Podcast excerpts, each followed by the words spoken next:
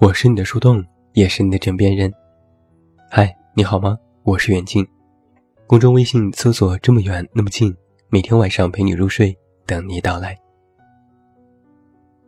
世界杯已经开赛一段时间了，全世界的目光都聚焦在俄罗斯，各种消息和冷门不断，时时占据着热门话题。当然，我身边的许多人茶余饭后也是必讨论世界杯。就连我妈这种连足球队有几个人都不知道的老太太，都说梅西确实是帅的掉渣。但是最近我就开心不起来，这就说来话长了。我这个人呢，不太擅长体育运动，唯一能够拿得出手的就是长跑。别看个子高，完全不会打篮球，也没有什么兴趣。但是每每遇到一些人，看到我个子很高。马上就会说：“那你是篮球队的吗？你是不是很会打篮球？”我都摆摆手说：“我不会。”这本来没啥事，但是接下来他们的表情都是一副“哎呀，好可惜呀，这么高的个子竟然不会打篮球”的表情。还有人会说：“不会打篮球啊，白长了那么高的个子了。”在这一次世界杯之前。有朋友说，约着看球啊。我说我不太看球，但是我可以陪你看看开幕式啊。然后他就不理我了，发信息也不回。过了几天，他说：“你不看球，别和我说话。”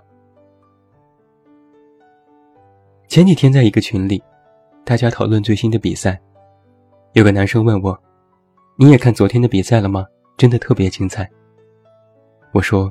我不看球，于是他就特别惊讶：“你竟然不看球？现在哪个人不看球？就连女生都看，不看不是中国人。”我就在微信这边一脸的懵逼，这到底是招谁惹谁了呢？还有这么一件事：之前公司里刮过一阵抖音的风潮，办公室里的很多人几乎一有空闲时间就刷抖音。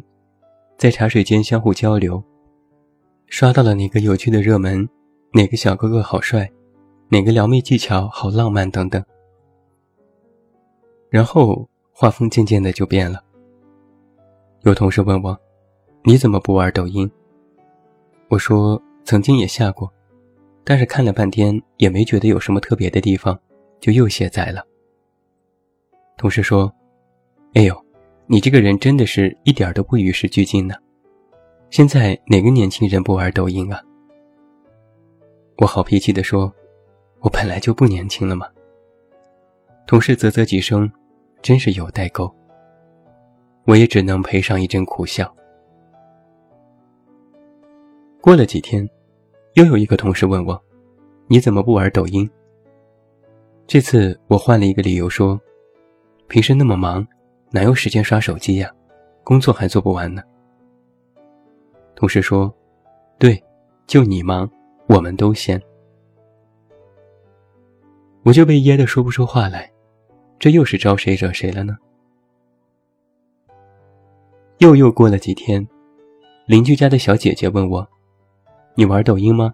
我们互加个好友啊。”我说：“抱歉，我没有抖音。”小姐姐有点惊讶。啊，那你平时都在干嘛？就待着吗？我说看看书，喝喝茶什么的。小姐姐摆出一副看老年人的表情。你这个人真的是好无趣哦，难怪一直单身。我于是又是一脸的懵逼，有没有人告诉我，我到底是错在哪里了？通过这些事情，慢慢的我就发现。好像很多人都不太能接受别人和自己的不同。自己喜欢看球，喜欢刷视频，就觉得别人也应该是这样。如果不是，就一副看怪胎的表情。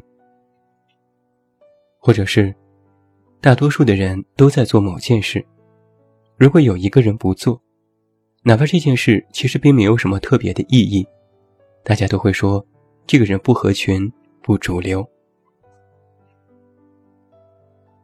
曾经有这么几件事，我记得特别清楚。当年在苹果手机刚刚进入中国市场的时候，那时诺基亚还是大哥大。苹果手机造型怪异，又是自创的系统，系统封闭，一直都属于小众机。在某次聚会上，一个朋友就买了这款手机，其他人都是一副“瞧瞧这人又在装逼”的表情。还有就是，我记得当年在 iPad 刚刚上市的时候，有一些人买来在地铁里看书和玩游戏。然后微博上就有人说：“装什么哟？买个 iPad 还拿到地铁上，显摆什么？”当时就有人回怼：“一个 iPad 卖三千多块，还没有手机贵，这也叫装吗？这装的也太廉价了吧！”五六年过去了。再看看现在，苹果成为了街机，在地铁上，别说拿个 iPad，就是你搬出一台笔记本电脑，也不会有人多看一眼。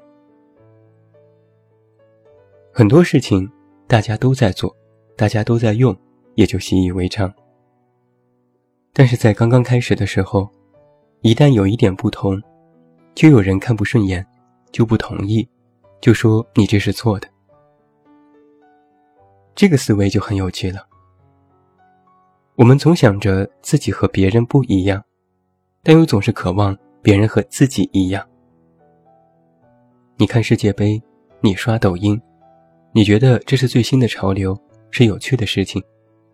你觉得自己每天活得很新鲜、很开心，充满刺激。那你一个人开心就好了，为什么偏要让别人和你一样呢？有人总问：“你为什么不看球？你为什么不刷抖音？”我都想反问一句：“我为什么要看球？我为什么要刷抖音呢？”就因为你在看，你在刷，就因为大家都在看，大家都在刷，或者是因为它很有趣、很燃吗？这些理由都显然没有办法说服我。有句话是怎么说的来着？有钱难买我愿意。我还没说你半夜凌晨起来看世界杯，第二天早晨起不来上班迟到耽误工作。我还没说你因为刷抖音浪费了多少碎片化的时间，让自己陷入了虚拟的网络世界里无法自拔。我没有对你指手画脚，因为是你乐意呀。那为什么你反倒指责别人不和你一样去做这些事情呢？理由也一样啊，我乐意呀。我就乐意没事看看新闻和纪录片，我就乐意空余时间看书喝茶抄抄经，我就乐意宅在家里，不喜欢社交和聚会。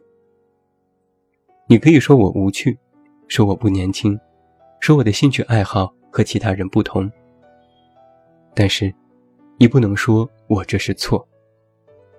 这本身就不是一个对错的问题。再说，人本来就是不同的。